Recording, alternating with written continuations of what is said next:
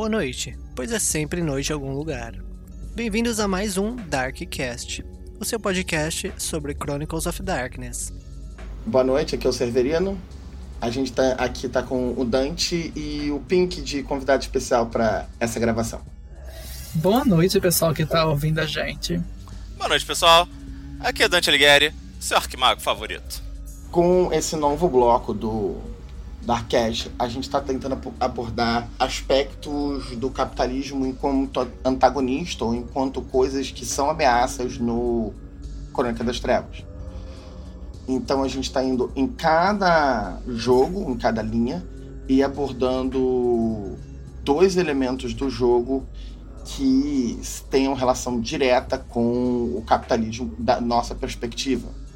Existem outras coisas que representam o capitalismo nesses jogos, tem outras metáforas, é, existem desdobramentos dessas coisas. A gente escolheu se limitar a dois nesse, nesse Darkcast, porque se a gente deixar, fica infinito.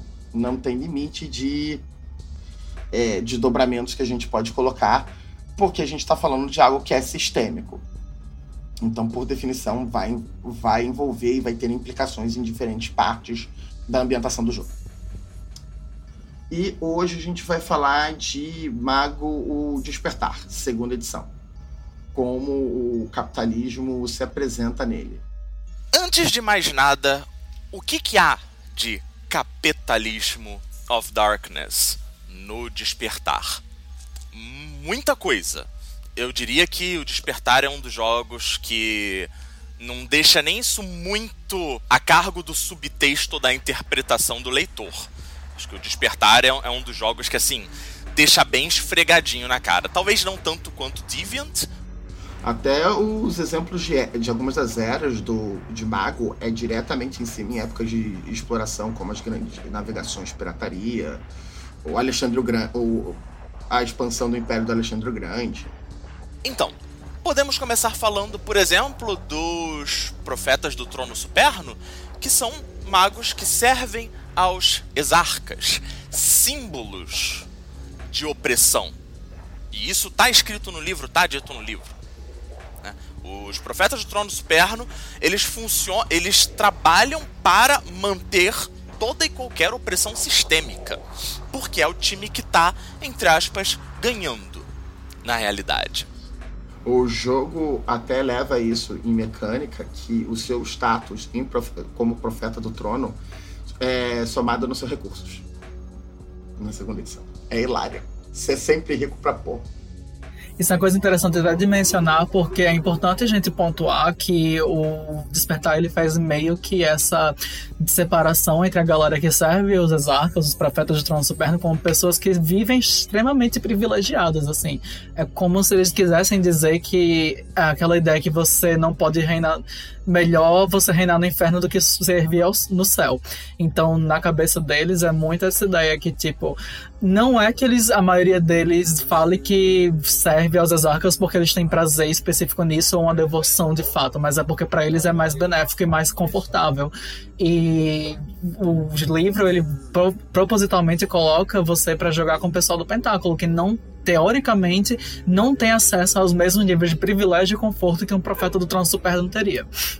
Só tem que explicar isso pro pessoal da escadaria.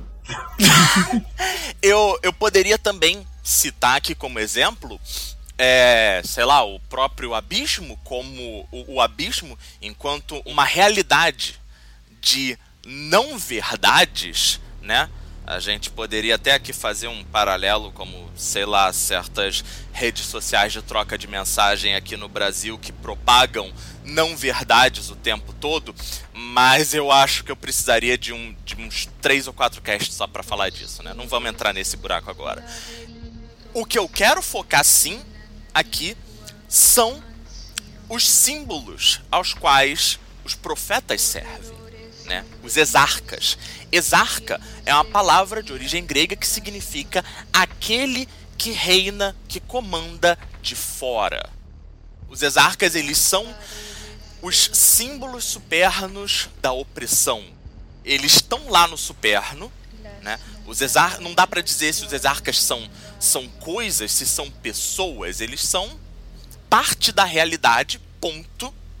Eles são uma parte integrante da realidade e representam, barra são, os conceitos, alguns conceitos extremamente tóxicos e predatórios. Né?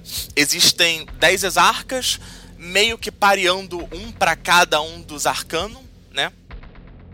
Para esse casting especial, eu queria chamar a atenção para dois exarcas em particular. Né? O exarca de matéria, também conhecido como chanceler, e o exarca de vida, que eu chamei de rapina. No, no inglês o nome é Raptor, e aí a gente tem toda uma questão de tradução que Raptor pode ser tanto ave de rapina quanto uma pessoa que rapta. Só que o substantivo rapina também é alguém que rapta e remete à ave de rapina, então. Enfim, problemas de tradução à parte, né? Todos, todos os exarcas, eles podem servir para analisar é, é, é, essa questão do, do capitalismo predatório, do capitalismo tardio no despertar, né? É, você tem, por exemplo, o olho, que é o exarca do espaço, que tem toda aquela questão de controle, vigilância, fim da intimidade. E aí a gente pode falar de, de super grupos de idols de K-pop até literalmente o Big Fucking Brother Brasil aqui. Mas se todo exarca pode ser visto para o capitalismo, por que, que você escolheu especificamente o Rapina? É só do Rapina que você quer saber? Primeiro, é o primeiro exemplo que você deu, depois você fala do próximo. Vamos por partes, como tirou o tio Jack. Então, uma palavra que a gente está utilizando o tempo todo nesse cast é o capitalismo predatório. E o Rapina incorpora barra é essa noção de que na humanidade só existem dois tipos de pessoas: predadores ou presas. É o exarca que defende a suposta lei da selva, né? E isso é dá para dizer que nada mais, nada menos do que a porra do livre mercado. Ah, não, deixa o livre mercado agir, ele se regula. É, quem, quem, não tiv, quem não tem dinheiro é porque não não tá fazendo por onde, não tem mérito, não se esforçou o suficiente. Essencialmente, o, o, o neoliberalismo coloca o mundo nessa lógica. Com outras palavras, mas enquadra na na, no seu discurso de meritocracia, ou você é predador, está se esforçando, ou você é presa, porque claramente você não, não, não, faz nada da vida, você não quer, você não quer vencer na vida. E veja que é, é, essa dualidade, ela também existe como representativo, como grilhão, em diversas diferentes áreas do, de relacionamentos sociais é bem fácil quando você, por exemplo, discute preconceito, tentar apresentar tanto os dois lados da discussão, né, as duas etnias sendo discutidas, a etnia que está sofrendo a questão e a etnia que está fazendo a opressão, é colocar os dois como se a única opção fosse essa opção de opressão entre os dois grupos. Não, se, eu, se um não estiver fazendo opressão no outro, o outro vai fazer opressão no. É, eu tô lembrando aqui, só mencionando por cima, o filme que acabou de sair na Netflix que eu assisti ontem, é, chama I Care A Lot, em português é Eu Me Importo, que é justamente falando sobre uma golpista americana que ela identificava pessoas idosas que teoricamente tinham pequenos indícios de é, esquecimento, mas nada muito sério. Daí ela tinha um esquema com a médica para a médica exagerar os laudos para dizer que eles não tinham capacidade de cuidar de si mesmas e entrava com a interdição para ela ficar cuidando deles como cuidadora judicial e vendia todos os bens deles e pegava o dinheiro para ela.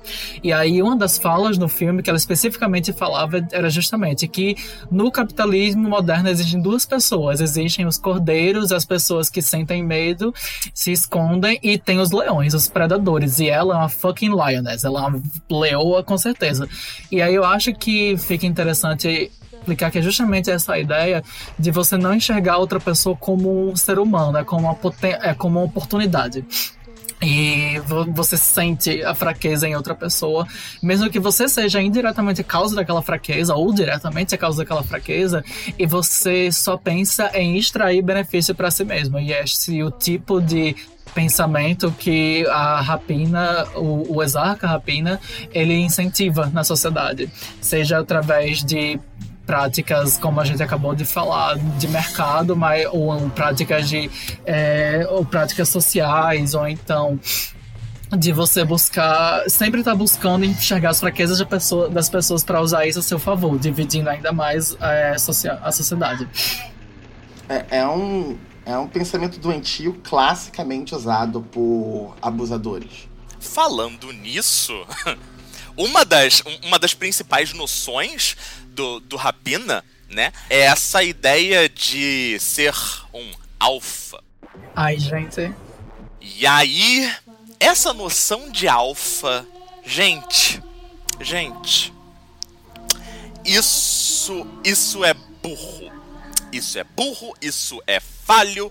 É, é na, na, Severino, eu tô sem palavras. Vai tu. Vocês viram aquela pirâmide que os incels montaram? Sim, com sigma, beta, é, porque isso vai se desdobrando. É. Uma das melhores fontes que eu vi sobre o assunto, a grosso modo, toda a discussão de alfa em termos de sociedade, etc., é uma fonte que é engraçadinha, é uma comédia, mas ela também tem. Ela dá fontes de trabalhos acadêmicos sobre o assunto. Que é o Adam Conover em Adam Ruins Everything. Adam arruina tudo que é ele falando sobre o conceito de alfa em termos de, de romance, de encontros, etc., na questão de dar em cima dos outros. E no. E ele explica o que eu vou dizer agora. Toda essa discussão de alfa, a invenção do conceito de alfa, em termos de sociedade humana, começa com um cara fazendo um estudo sobre lobos em cativeiro e lobos em cativeiro aparentemente é, fazem um posicionamento similar a uma hierarquia. Só que a gente tem que se lembrar que lobos em cativeiro, lobos são animais que aprendem, né? Boa parte dos mamíferos tem esse negócio. E lobos não são particularmente burros. E eles estão numa situação hierarquizada, que é um zoológico. Tem os humanos que dão comida, eles, os próprios humanos têm uma relação de hierarquia entre eles, e os lobos veem isso e reagem a isso.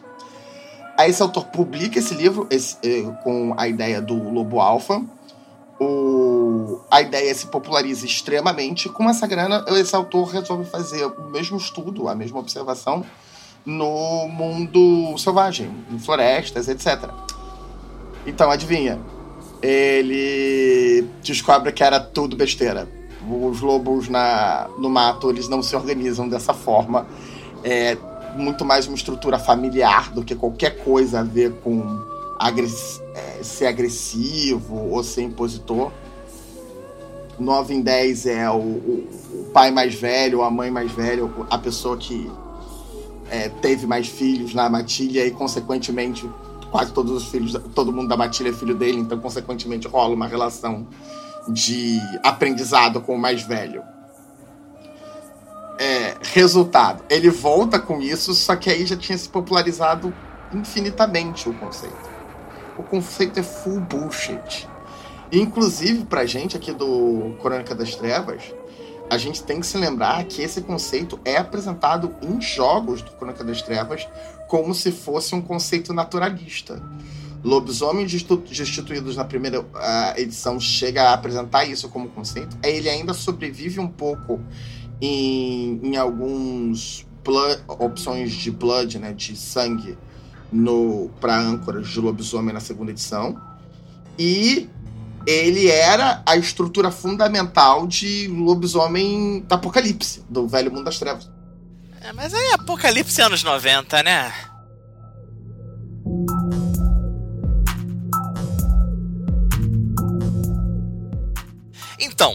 A minha segunda escolha de, de Exarca pra gente colocar uma lupa em cima é o Exarca de Matéria, Chanceler, que é um Exarca que representa essencialmente a comoditização de tudo.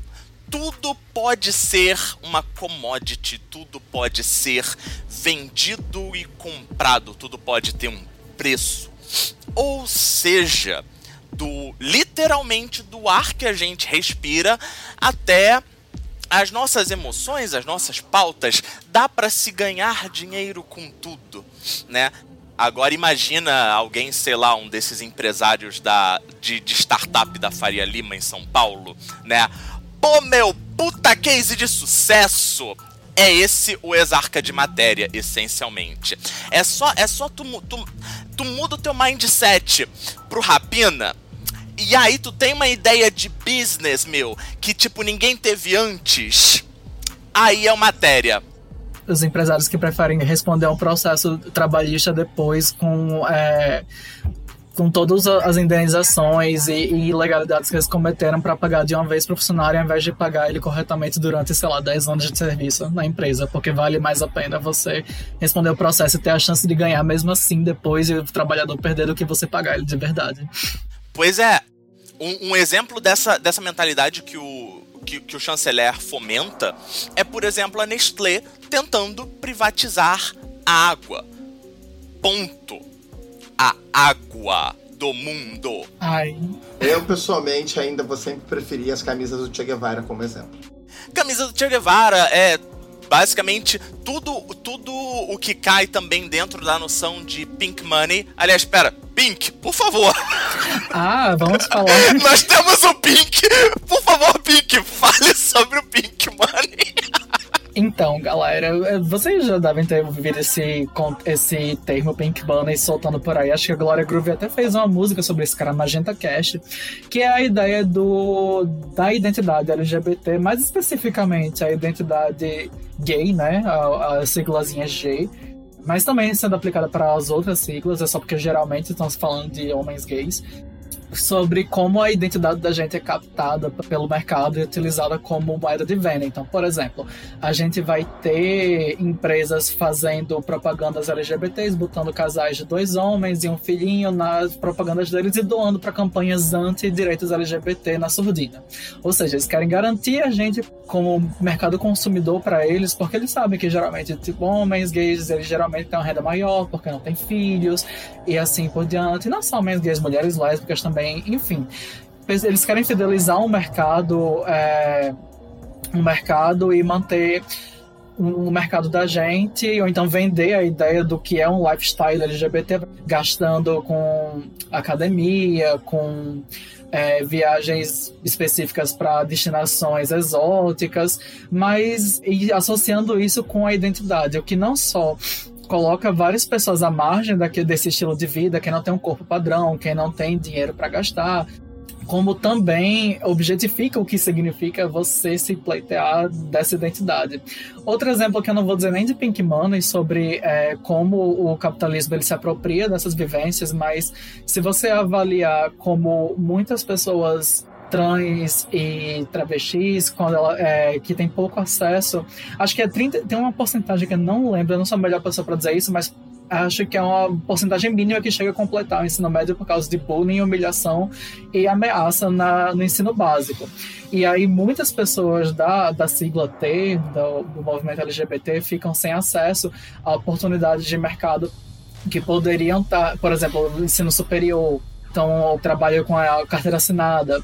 E são só exemplos de como o capitalismo ele interfere diretamente na vivência das pessoas da sigla LGBT e tira da gente oportunidades ou então estabelece modelos que são inatingíveis para a gente, para a gente permanecer sempre extremamente frustrado com a sensação que a gente tá, que tá faltando alguma coisa para a gente ou cooptando a nossa identidade para fidelizar a gente como público consumidor, mas nas costas estão financiando campanhas para prejudicar nossos direitos como cidadãos. É, o próprio foco é, né, ser mais comum você ter voltado para o público homossexual masculino é um fruto dessas campanhas. Sim. Porque essencialmente os outros morrem antes ou são invisibilizados por essas campanhas. Exatamente. É divertidíssimo. É merda pra tudo quanto é lado. Ou seja, opa, nossa, pô, vocês estão sofrendo aí, né? Pô, e se a gente fizesse dinheiro em cima do sofrimento de vocês, fingindo que a gente se importa? Uhum. Hum, basicamente, chanceler, exarca de matéria.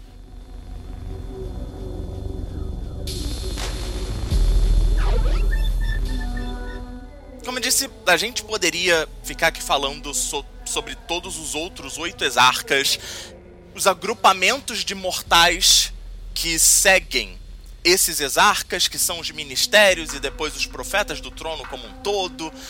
Mas, por enquanto, fiquem aqui com esse gostinho. É, Para esse assunto em específico, tem até um, um artigo que eu publiquei no nosso blog.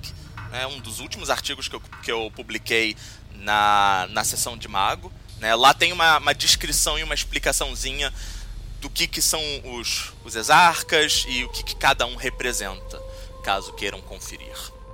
Severiano, depois de Mago, a gente vai para onde? Sim, o próximo vai ser Prometindo. Fiquem, é, fiquem ligados e a gente, tá, é, a gente também vai ter a, a, participação do Pink. Mas por enquanto é só. Aqui é Severino.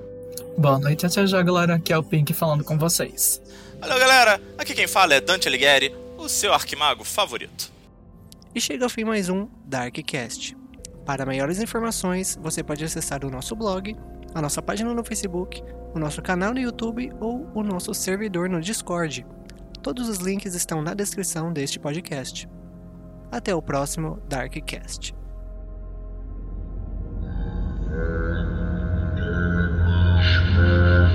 Sure.